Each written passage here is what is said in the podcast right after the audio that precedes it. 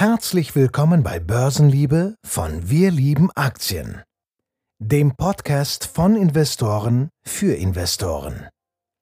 Und damit herzlich willkommen zur Folge 59 hier bei Börsenliebe. Ich bin wie immer Christian und ich habe heute eine neue Podcast-Idee mitgebracht, beziehungsweise habe ich ein neues Format, das ich eventuell mal äh, in ja, regelmäßigen oder auch unregelmäßigen Abständen bringen möchte. Und zwar heißt dieses Format drei Gründe für oder drei Gründe gegen eine Aktie, beziehungsweise beides wird jeweils ähm, für das Unternehmen ähm, eben hier besprochen. Und ich habe mir heute einfach mal gedacht, ich nehme mir zwei Unternehmen raus, die doch schon eher ähm, bekannt sind, einfach damit man ähm, das Format versteht.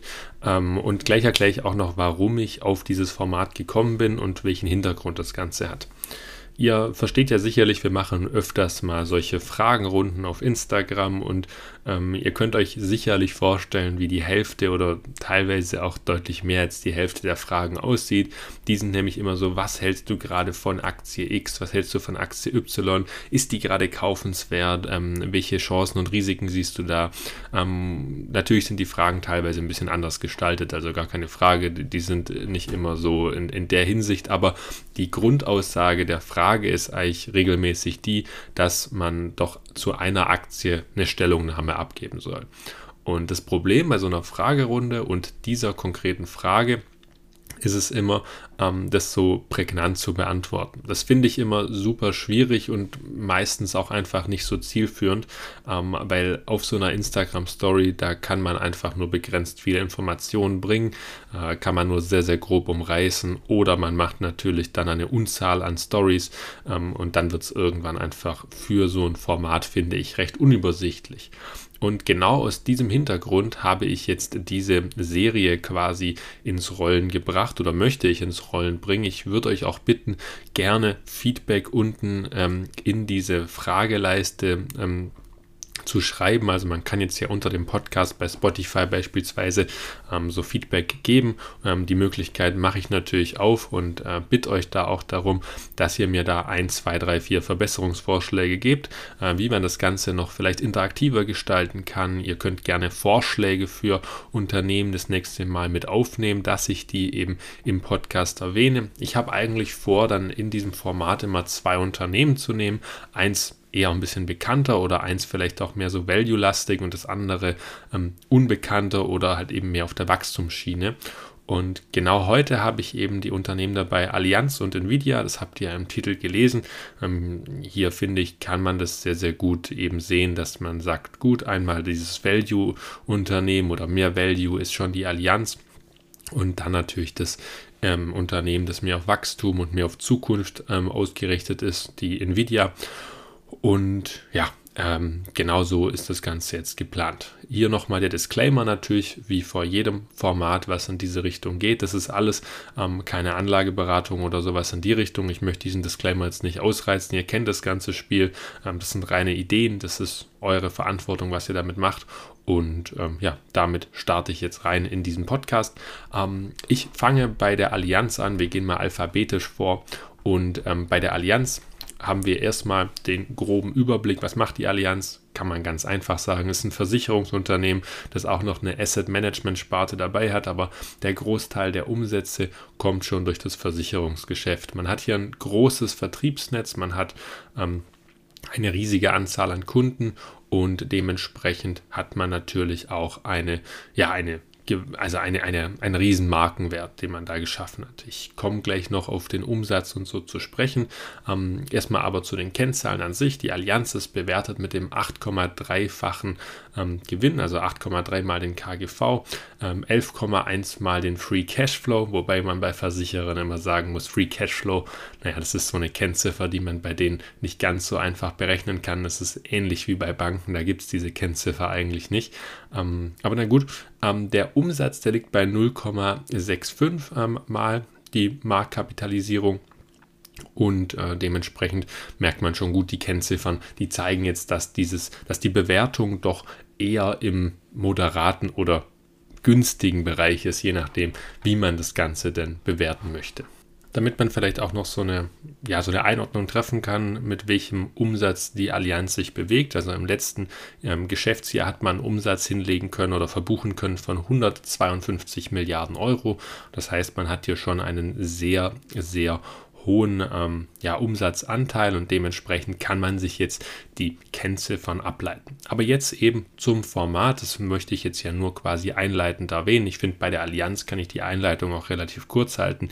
Die meisten von euch werden sie kennen. Es ist jetzt kein vom Geschäftsmodell her hochkomplexes ähm, Unternehmen. Es bietet eben, wie gesagt, die verschiedensten Versicherungsdienstleistungen an ähm, und hat natürlich auch diese Asset Management Sparte, wo sie teilweise ja auch so ein bisschen Gegenwind bekommen haben. Jetzt nicht nur vom Marktumfeld, sondern eben auch von dieser Allianz Global Investor die da doch sich ein bisschen im Covid-Crash beispielsweise mal verspekuliert hat. Aber darum soll es jetzt gar nicht primär gehen, beziehungsweise natürlich schon auch, aber da erst bei den Risiken. Und jetzt möchte ich mich aber erstmal auf die drei Gründe fokussieren, die für die Allianz derzeit sprechen. Wenn man die Allianz von der Umsatzverteilung her anschaut, dann sieht man erstmal, dass ca. 55 Prozent der Umsätze in Europa erwirtschaftet werden, die restlichen Umsätze so im Nahen Osten, in Afrika, Asien, und den USA natürlich auch als großen Markt, das möchte ich gar nicht verschweigen, aber ein sehr großer Anteil ist in den USA. Wo die Allianz aber derzeit auch den Fokus drauf legt, ist Asien. Asien hat nur einen Anteil von 4,3 Prozent am gesamten Umsatzanteil und man möchte sowohl beim Versicherungsgeschäft als auch beim Asset Management Geschäft ähm, den Umsatzanteil deutlich ausweiten. Man hat sich hier schon positioniert in Asien und sieht einfach durch die wachsende Bevölkerung da eine große Chance, nochmal den Umsatzanteil deutlich auszuweiten, also gerade hieraus das Wachstum eben zu holen. Das ist also so ein Grund, den ich grundsätzlich für die Allianz sehe, weil gerade auch wenn man so Schwellenländer anschaut wie in Afrika, teilweise auch noch Entwicklungsländer oder Südamerika, die sind laut den Aussagen der Allianz noch sehr, sehr unterversichert. Und diese Unterversicherung ist natürlich für ein globalen Versicherungsunternehmen einfach eine, eine riesen ähm, auch eben den Umsatzanteil die äh, Marktwerte ähm, auszuschöpfen und dementsprechend einfach zu profitieren. Aber hier, um diesen Grund direkt auch mal ein bisschen einzudämmen, natürlich sagt die Allianz das nicht erst seit gestern. Sie versuchen das ja auch schon seit mehreren Jahren, aber wenn man sich beispielsweise im Aktienfinder mal anschaut, wie denn der ähm, Umsatzanteil sich seit 2018 entwickelt hat, dann muss man eigentlich sagen, dass der Asienanteil vom Gesamtumsatz immer so bei 4,5 Prozent lag, eben seit 2018 und das stagniert so ein bisschen. Für das, dass man das ausweiten möchte, ist es so ein bisschen einzuschränken. Das erstmal als ersten Punkt. Der zweite Punkt ist, die Digitalisierung könnte die Profitabilität verbessern. Also der zweite Grund hat mit diesem kompletten Überbegriff, der ja seit den letzten Jahren ja, ich möchte nicht sagen Jahrzehnten, aber zumindest seit dem letzten Jahrzehnt doch schon eher etwas ähm, ja, hyperinflationär verwendet wird. Aber tatsächlich bei der Allianz könnte das ein Grund sein, der ähm, ausschlaggebend sein kann für ein besseres Geschäftsmodell oder für bessere Margen an sich. Ich möchte mal kurz erklären, warum.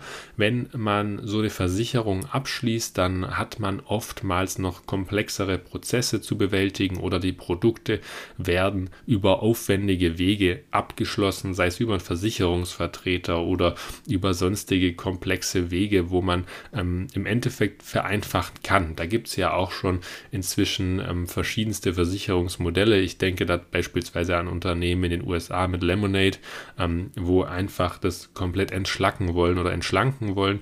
Und ähm, dann diesen Weg ganz einfach gehen wollen. Also einfach über eine App diese Versicherung abschließen.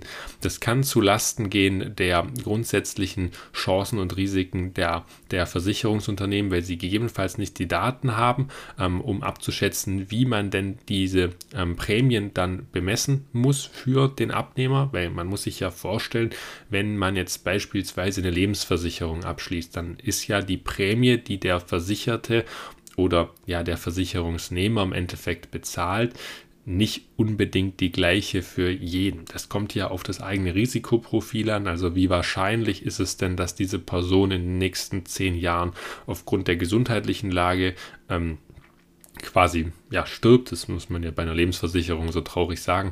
Ähm, und da ist natürlich die Prämie höher, wenn man schon gewisse Vorerkrankungen hat, wenn man gegebenenfalls ähm, Organe ähm, transplantiert bekommen hat oder, oder, oder. Da gibt es ja verschiedenste Faktoren. Asthma-Patienten werden mit Sicherheit auch eine höhere ähm, Prämie bezahlen müssen. Und da kann es natürlich sein, dass äh, solche jungen Unternehmen da noch Probleme mit haben, aber die gerade eben diese Komplexität rausnehmen und die Allianz, wenn die es schafft, diese ganzen ähm, Strukturen eben zu aufzuweichen mit so einer App oder mit einem einfacheren Prozessgebungstool, dann könnte das natürlich einen ein Riesenvorteil sein, weil die Allianz hat schon sehr viele Daten von den Kunden und wenn die dann neue Produkte abschließen wollen und man beispielsweise den Vertrieb dann nicht mehr benötigt, dann ist das natürlich ein Punkt, der Marge bringt. Da muss man ganz ehrlich sein, weil dann braucht man weniger Mitarbeiter, weniger Mitarbeiter ist einfach mehr Gewinn.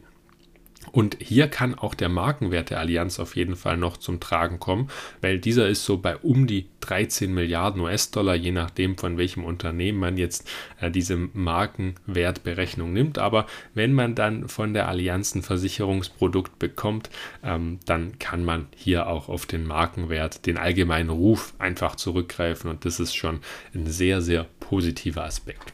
Der letzte Grund, der derzeit noch für ein Unternehmen wie die Allianz, also für einen Versicherer im Endeffekt spricht, ist die ist der Glaube an höhere Zinsen, der langfristig ist. Ja, kurzfristige höhere Zinsen würde ich jetzt hier mal ausklammern. Ich möchte aber jetzt eigentlich nicht auf die Diskussion eingehen, ähm, kurzfristige Zinserhöhungen, längerfristige Zinserhöhungen. Ich würde jetzt einfach mal ähm, von dem Szenario ausgehen, dass wir beispielsweise in Amerika langfristig 3 bis 4 Prozent Zinsen erzielen. Im Vergleich zur 0% Zinsphase hat es nämlich für Versicherungsunternehmen einen gewissen Charme und den versuche ich jetzt mal zu erklären. Grundsätzlich ist es ja so, dass Zinserhöhungen für Unternehmen ähm, eher negativ sind. Das ist auch ein Fakt, weil im Endeffekt, wenn, wenn ich sichere Zinsen auf eine Staatsanleihe bekomme von 3 bis 4 Prozent, dann muss die Aktie, die einen gewissen Risikofaktor mit sich bringt, einfach nochmal eine höhere Rendite mitbringen und dementsprechend müssen Aktienkurse fallen, damit sie diese Rendite im Endeffekt auch bringen können. Also sprich die Multiples auf Unternehmensgewinne, die schrumpfen, wenn die Zinsen steigen. So viel jetzt nochmal als Exkurs zur Zinspolitik an sich. Jetzt ist es aber für Versicherungsunternehmen nicht zwingend die gleiche Regel, weil Versicherungsunternehmen, die arbeiten natürlich mit Geld der Kunden und die müssen das entsprechend der gesetzlichen Bestimmung und der gesetzlichen Regulatorik in gewisse sichere äh, Investments parken. Also die können jetzt nicht einfach all in Aktien gehen oder auch ähm, irgendwelche hochriskanten Unternehmensanleihen kaufen, die natürlich mit, der, mit dem Markt äh, konnotiert sind. Konnotiert müsste das richtige Wort sein. Ähm, also auf jeden Fall die ähm, quasi mit dem Markt sich bewegen und wenn der Markt fällt, dann verliert das Versicherungsunternehmen das Riesengeld. Das möchte ich damit sagen. Ich, ich muss gerade ehrlicherweise gestehen, dass mir das ein oder andere Wort ähm, einfach nicht einfällt, wenn ich so spontan den Podcast hier einspreche. Aber äh, sei es drum. Es geht ja hier viel, viel mehr darum, dass ich euch erkläre, wie ähm, Versicherungsunternehmen das grundsätzlich das Geld anlegen. Und die nehmen eher so festverzinsliche Anleihen oder festverzinsliche ähm, sonstige Anlagen und diese profitieren natürlich von mittelfristig oder längerfristig ähm, höheren Zinsen, weil dann können sie auf ihr Portfolio einfach eine höhere, sicherere Rendite erzielen. So ist es, glaube ich, äh, vereinfacht gesagt verständlich und das ist der erste positive Effekt, den Versicherer davon verspüren. Der zweite ist natürlich auch der, wenn ein Unternehmen wie die Allianz eine Versicherung anbietet, also beispielsweise eine Lebensversicherung, wo sie dann eine garantierte, ähm, einen garantierten Ertrag ähm, quasi garantieren, ja, zum Beispiel von 2%, dann war das in der 0% äh, Finanzierung oder einer 0% Zinslage eigentlich nicht möglich, dass sie da irgendwelche Garantien darauf geben, weil es gab de facto keine wirklich sicheren Anlagen. Ja, vielleicht konnte mal 0,5 oder 1 Prozent ähm, garantieren, aber das war auch schon das Maximum und dann musste aber auch diese Versicherungen auf einen wirklich langen Zeitraum abgeschlossen werden. Und bei Lebensversicherungen ist das ja immer so eine Sache. Aber auf jeden Fall, wenn jetzt die Zinsen wieder bei 3-4 Prozent sind, dann hat man als Versicherungsunternehmen einfach auch die Position, dass man für Abnehmer eine deutlich attraktivere Position bieten kann. Also man kann den Abnehmern einfach ein deutlich, deutlich angenehmeres Angebot machen. Zum Beispiel zu sagen, gut, wir garantieren wieder zweieinhalb Prozent Zinsen und die Differenz von dieser Rendite, die kann die Allianz sich dann auch besser ähm, quasi einfahren. Und der andere Vorteil ist natürlich der, dass man ähm, dass man mehr Kunden bindet. So, so viel erstmal zu den Gründen, die für die Allianz sprechen. Und dann kommen wir jetzt, nachdem wir drei Gründe für die Aktie oder für das Unternehmen hatten, auch für drei Gründe, die gegen das Unternehmen sprechen. Mir ist vollkommen bewusst, dass es noch mehr Gründe für das Unternehmen gibt und mehr Gründe gegen das Unternehmen, als ich jetzt insgesamt sagen werde. Aber trotzdem muss ich mich ja irgendwie auf eine Zahl festlegen. Und darum habe ich gesagt, drei dafür, drei dagegen. Das ist, glaube ich, eine ganz gute Regel. Die, die, das erste Risiko, das ich hier ansprechen möchte, ist das regulatorische Risiko, das Versicherungsunternehmen allgemein haben. Ihr müsst euch ja vorstellen, sowas wie Versicherungsunternehmen sind mehr oder weniger auch ein Stützpfeiler der Wirtschaft oder der ja, der Gesellschaft an sich, weil sie versichern, wie gesagt, Unternehmen, aber auch viele Privatkunden. Und ähm, dementsprechend hoch ist auch die Regulierungsarbeit, die solche Unternehmen eben ähm, abbekommen. Also sprich, Sie haben zum Beispiel Vorgaben für die Eigenkapitalquote. Sie müssen eine gewisse Eigenkapitalquote in Europa haben. Das nennt man ähm, Solvabilitätsquote. Und hier steht die Allianz auch derzeit noch sehr, sehr gut da. Sie hat ungefähr das Doppelte von dem Eigenkapital, was sie eigentlich laut Vorschrift benötigte. Es gibt auch andere Versicherer, die weniger haben. Es gibt auch welche, die deutlich noch ähm, quasi mehr Eigenkapital haben, als sie brauchen. Aber ich möchte nur darauf hinaus, wenn hier Änderungen kommen, also wenn hier zum Beispiel gesagt wird, ihr braucht jetzt auf einmal drei oder viermal mehr Eigenkapital, gerade in so einem unsicheren ähm, Umfeld wie bei den ähm, Banken derzeit, könnte das ja eventuell kommen.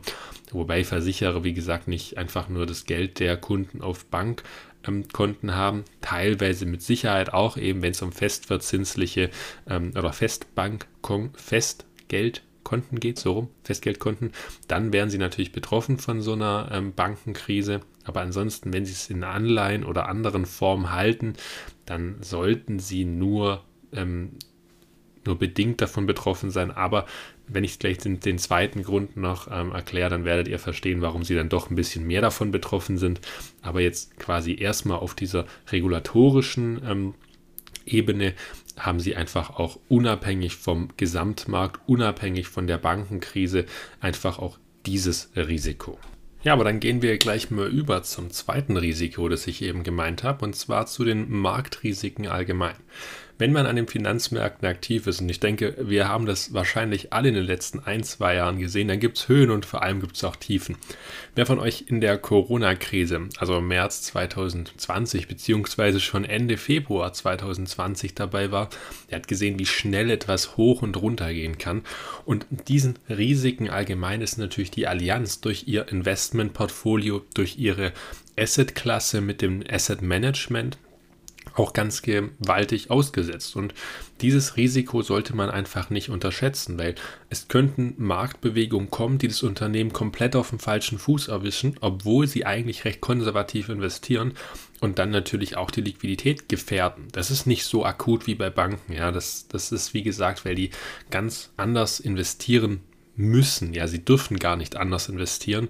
Banken haben da ja ein bisschen mehr Spielraum, sage ich mal, und dementsprechend ähm, etwas weniger Risiko aus dem Aspekt, aber trotzdem kann das natürlich auch ähm, durch den Markt beeinflusst werden. Und hier ist eben der Punkt, den ich vorhin meinte. Sie sind nicht von der, ähm, von der Bankenkrise jetzt so stark betroffen, ähm, weil da alle ihre Einlagen liegen. Aber sie sind natürlich trotzdem von der Bankenkrise betroffen, weil wenn eine solche Krise kommt, dann werden die Kurse ganz schlagartig aber abfallen, aber sehr, sehr schnell. Und ähm, davon bleibt dann natürlich auch die Allianz nicht verschont. Zum einen die Aktie, aber zum anderen auch das fundamentale Geschäft. Der dritte Grund gegen die Allianz-Aktie ist natürlich, dass sie als Versicherungsunternehmer das Risiko für Schadensfälle tragen. Klingt jetzt erstmal logisch, natürlich tragen sie das äh, Risiko für Schadensfälle, ähm, soweit sie sich nicht weitergehend rückversichert haben. Also bei beispielsweise der Hannover oder Münchner Rück ähm, kann man natürlich auch Schaden auslagern, was aber wieder Kosten verursacht. Möchte ich jetzt aber nicht drauf eingehen. Ähm, aber im Endeffekt haften sie für die Schadensfälle. Und wenn man sich jetzt mal überlegt, ähm, dass eventuell durch eine, durch eine Klimaänderung, durch die Klimaerwärmung oder wie auch immer man es nennen möchte, Treibhauseffekte etc. etc., viele Schäden auf einmal eintreten und die Allianz sich eventuell mal verkalkuliert. Ich möchte zugeben, ich würde jetzt das Risiko erstmals nicht so hoch einschätzen, weil ich glaube, dass Unternehmen wie die Allianz eine schon sehr gute ich nenne es mal Due Diligence machen, vor sie ähm, ein Versicherungsgeschäft abschließen, aber komplett ausschließen kann man es ja nicht. Und man muss sich fragen, wenn einfach so größere Naturkatastrophen eintreten. Ich spreche jetzt mal von schweren Erdbeben oder ähm, anderen Umständen, ja, dann muss die Allianz diese Risiken auch bezahlen, was die Schadenkostenquote negativ beeinflusst und dann eventuell auch ähm, das komplette Ergebnis, das Finanzergebnis der Allianz oder der Versicherungsunternehmen. Damit komme ich zum Fazit für die Allianz. Gott, das hat jetzt schon über 20 Minuten gedauert, mit Einleitung wohlgemerkt, aber naja, ähm, sei es drum. Ähm, mein Fazit für die Allianz ist ich würde mal sagen, neutral. Ja, ich bin tatsächlich auch jemand, der noch die technische Analyse mit einfließen lässt. Die möchte ich jetzt aber hier erstmal draußen vorlassen. Und dementsprechend ist für mich die Allianz nicht ganz so interessant. Das muss ich einfach ganz offen und ehrlich sagen. Und darum ähm, bin ich nicht investiert, aber ich finde, dass sie trotzdem einfach ihren Charme hat und ich ganz gut verstehen kann, wenn man sie aus Diversifikationsgründen vielleicht im Depot hat. Ähm, wie gesagt, aber für mich ist sie nichts einfach aus meinen äh, fundamentalen und technischen Kriterien.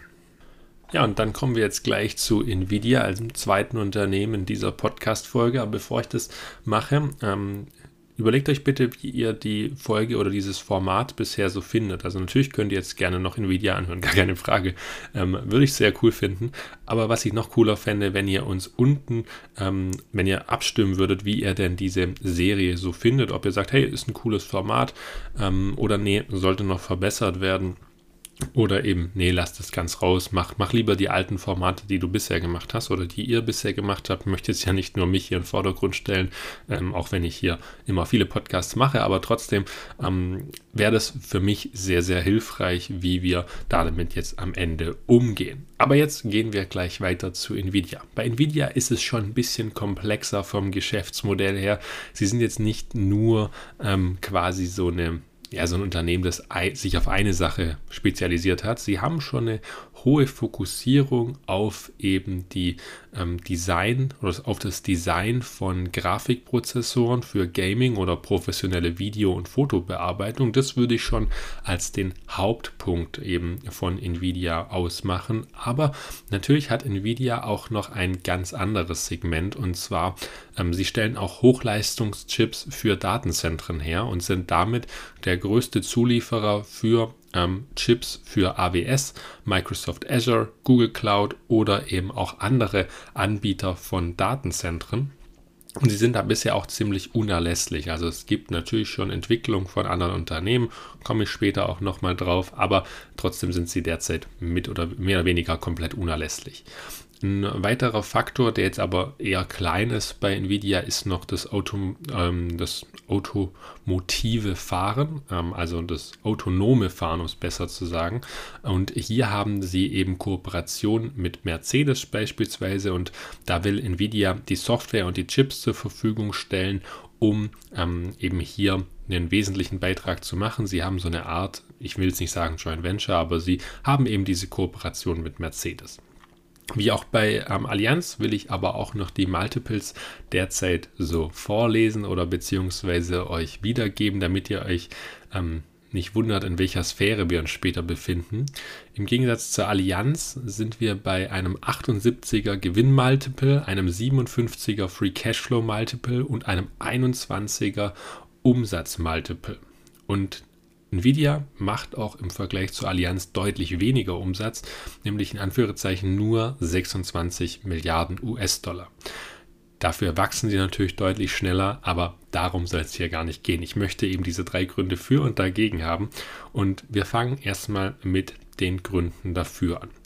Nvidia hat mit ihrem Geschäftsmodell natürlich einen massiven Rückenwind von eigentlich fast allen zukünftigen Trends. Man muss sich ja mal fragen, für was braucht man Chips? Und dann muss man sich eigentlich gleich wieder die andere Frage stellen, für was braucht man sie eigentlich nicht? Ähm, eigentlich braucht man sie für alles, was elektronisch ähm, arbeitet, gerade eben für das automotive Fahren, also für Self-Driving, für Datenzentren, wie gesagt, für ja, allgemein ähm, die Industrie 5.0, 6.0, was auch immer da noch alles kommen wird, da wird man mit Sicherheit viel Technik benötigen, viele Chips, ähm, viel Nachfrage. Ähm, ich komme auch nachher noch auf einen anderen Punkt, wo man viele Chips benötigt, wo man jetzt schon denken kann bei Nvidia. Aber auf was ich eben hinaus möchte, ist dieses komplette Chip-Zeitalter. Das fängt eigentlich gerade mehr oder weniger erst so richtig an. Also erst wenn wir die Technik so richtig ausbauen, ähm, wenn wir eben dieses Internet of Things mal auch richtig umsetzen in vielen Haushalten, was jetzt ja so langsam im Kommen ist, dann wird man sehen, gut, diese Chips, die kommen erst alle noch so richtig. Und damit komme ich auch schon zum zweiten Grund, der für Nvidia spricht. Und zwar sind sie eigentlich mehr oder weniger der Schaufelverkäufer für die Gaming-Industrie, weil in der Gaming-Industrie für die hohen Grafikprozessoren oder für die leistungsfähigen Grafikprozessoren, die da benötigt sind, da ist Nvidia unangefochtener Marktführer. Ich habe hier mal noch eine Studie von, von April 2022 herangezogen, also so knapp ein Jahr alt zum heutigen ähm, Stand aber die ist trotzdem noch sehr repräsentativ und die wird vielleicht in den Prozentzahlen minimal jetzt abweichen inzwischen. Aber es war eine Umfrage von Steam-Nutzern. Also Steam ist eine Plattform, wo man Spiele kaufen ähm, oder ich meine auch verkaufen kann. Ähm, als Entwickler meine ich jetzt. Und ähm, da haben sie einen Marktanteil von 76 Prozent verzeichnen können. Das heißt, runden wir mal großzügig ab und sagen, es sind immer noch nur 70 Prozent, was sie hätten, dann wären diese 70 Prozent natürlich immer noch ein riesiger Marktanteil. Und dieser riesige Marktanteil, ähm, der zeigt sich natürlich dann auch in der zukünftigen ähm, Technik, beziehungsweise zeigt sich der auch in der Dominanz gegenüber den Konkurrenten AMD und Intel.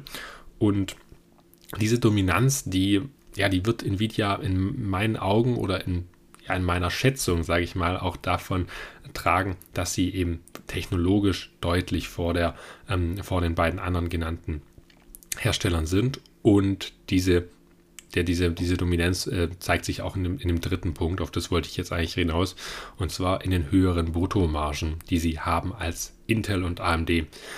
Ich weiß, das ist nicht ganz vergleichbar, wenn man jetzt die Geschäftsberichte der drei Unternehmen vergleicht, weil Intel und AMD, die stellen nicht nur Grafikprozessoren her, die stellen eigentlich hauptsächlich oder zu einem nicht unwesentlichen Anteil CPUs her, also eben nicht Grafik, ähm, Grafikchips, sondern eben wie gesagt CPUs. Ähm, und das sollte jetzt nicht ignoriert werden, aber trotzdem möchte ich das nur mal aufzeigen, wie denn die Margenentwicklung oder das Margenpotenzial ist. Und ich habe mir da einmal die Arbeit gemacht, quasi von allen drei Unternehmen die ähm, Marge zum letzten Quartalsende mir anzuschauen und dann die in der Höchstphase von 2021. Ähm, da hatten nämlich alle drei deutlich höhere Margen als jetzt. Ähm, bei Intel habe ich nicht die absolute Höchstmarge genommen, weil dann hätte ich noch deutlich, deutlich weiter zurückgehen müssen und dann fände ich, hätte die Vergleichbarkeit ein bisschen gefehlt. Nvidia hat derzeit eine Bruttomarge von 57% und hatte im Hochpunkt eine Marge von um die 65%. AMD ähm, hat derzeit nur 36%, also deutlich, deutlich schlechter und in der Hochphase 48%. Intel hat derzeit 42 Prozent und hatte letztes oder 2021 noch eine Marge von 55,5 Prozentpunkten. Das heißt, man sieht bei allen, dass die Marge deutlich nach unten gegangen ist, bei Nvidia auch, aber in Relation nicht so stark ähm, wie bei den anderen beiden und trotzdem ist sie noch mit Abstand am höchsten. Und das zeigt einfach, dass Nvidia auch das höchste absolute Margenpotenzial hat, weil im Endeffekt kannst du nur im Maximum so hoch sein von der Marge, wie der den Bruttomarge ist. Ja, mehr Marge kannst du im Endeffekt niemals haben und da sieht Nvidia einfach deutlich, deutlich profitabler aus als jetzt AMD und Intel. Ja, und dann kommen wir nach diesen drei doch ja, vielleicht schon recht schnellen Punkten, aber ich finde, sie waren schon re recht gehaltvoll ähm, zu den Punkten, die gegen Nvidia sprechen und gegen eine Investition in dieses ähm, Halbleiterunternehmen, Halbleiter-Designunternehmen, muss man ja immer dazu sagen.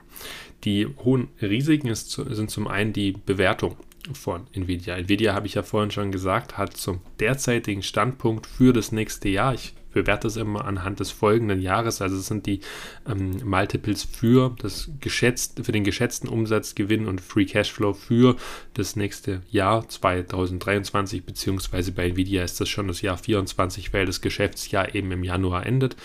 Und wenn man das dann in den Januar 2026 vorzieht, also es sind jetzt dann drei Geschäftsjahre, dann hat man immer noch einen Gewinn von 45 mal die, also 45 mal den Gewinn gibt die Marktkapitalisierung derzeit oder 40 mal den Free Cashflow. Da merkt man einfach, wie hoch das Unternehmen bewertet ist. Ja, man hat diese ganzen Faktoren, die Rückenwind geben, die auf jeden Fall eine starke Dynamik für das Wachstum und auch für die, für die Margenentwicklung geben. Aber man hat auch die ein oder anderen Negativpunkte und auf die komme ich jetzt ja nachgehend noch zu sprechen.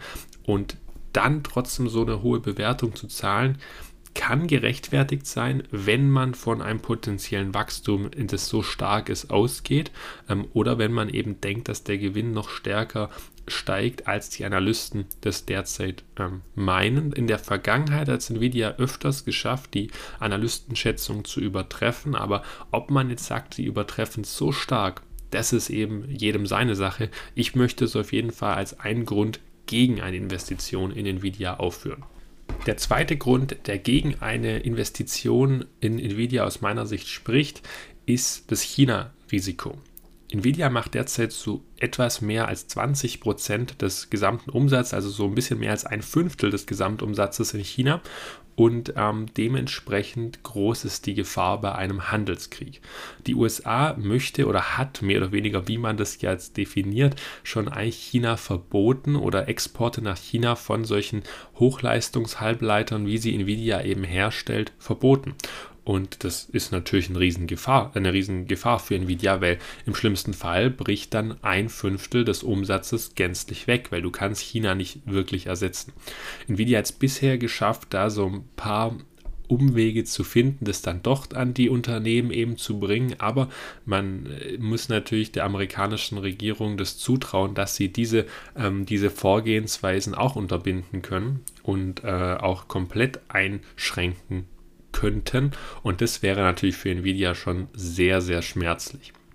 Dann ist es nämlich auch nicht auszuschließen oder auch unabhängig davon, aber wenn es so schlimm kommt, dann ist es ohnehin nicht auszuschließen, dass chinesische Unternehmen einfach die Chips von Nvidia kopieren, Einfach ist hier sehr relativ gesagt. Es ist nicht so einfach, dass man ähm, wie die Hausaufgaben vom Nachbarn der Schule abschreibt, sondern man, da muss man schon richtig Know-how haben. Aber das würde ich China auf jeden Fall zutrauen, dass sie das schaffen, solche ähm, hochkomplexen Chips eben zu kopieren.